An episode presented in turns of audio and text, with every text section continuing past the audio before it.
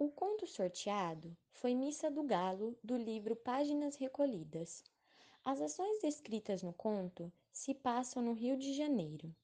Tudo o que é nos narrado acontece na casa de Menezes, mais especificamente na sala.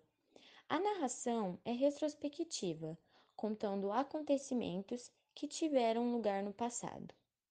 Fazem parte da história Nogueira, um jovem estudante tímido, Menezes, viúvo, mas que casa-se pela segunda vez com Conceição, Conceição, esposa de Menezes, considerada uma santa, e Dona Inácia, mãe de Conceição. Nogueira, o narrador, relembra uma noite da sua juventude e a conversa que teve com uma mulher mais velha, Conceição. Aos 17 anos, partiu de Mangaratiba para o Rio de Janeiro, com o intuito de concluir os estudos preparatórios. Ficou hospedado na casa de Menezes, que havia sido casado com uma prima sua, e após ficar viúvo, casa-se com Conceição.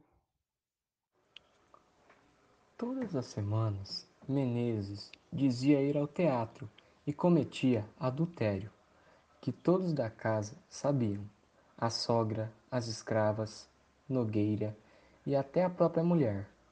O narrador, embora estivesse já em período de férias escolares, optará por ficar em Rio de Janeiro durante o Natal para assistir à missa do galo na corte.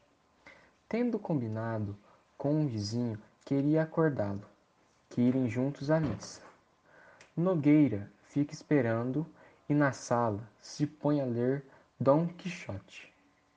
Nessa noite, Menezes tinha saído para se encontrar com a amante e Conceição. Acordado naquele horário tardio, surgiu na sala e começou a conversar com o jovem.